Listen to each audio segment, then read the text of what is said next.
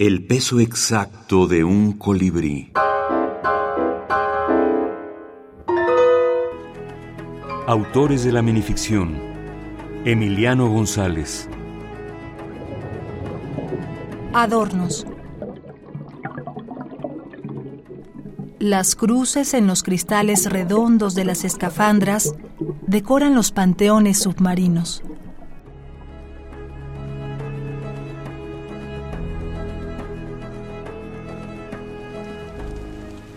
Reloj. Se bebe el café de la espera en los aeródromos, mientras la lluvia borra la desolación de los hangares.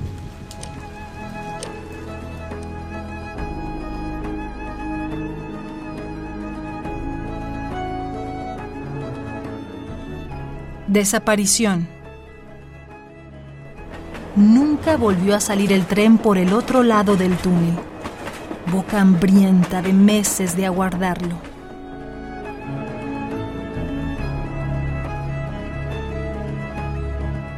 La ciudad de los bosques y la niebla. Emiliano González, Universidad de Guanajuato, primera edición, 2019. Emiliano González yo no lo ubicaría necesariamente como un autor de, textos breves. Yo lo ubico como un autor que le daba el espacio a sus textos, el espacio que necesitaban.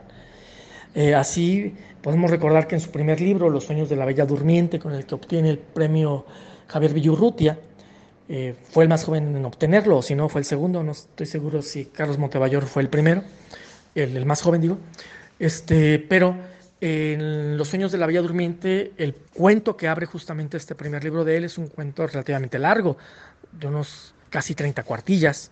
Y, bueno, junto con esto tiene, por supuesto, cuentos breves en, Los sueños de la Bella Durmiente. De hecho, ya tiene un par de, cuentos breves de minificciones, en realidad, textos de media cuartilla, totalmente redondos. Además, eh, ya lo habían hecho, por supuesto, Julio Torri, Arreola, pero seguía siendo algo raro en los 70 una textos de esta naturaleza y, bueno, se pueden encontrar de ahí porque es lo que necesitaban esas historias para desplegarse.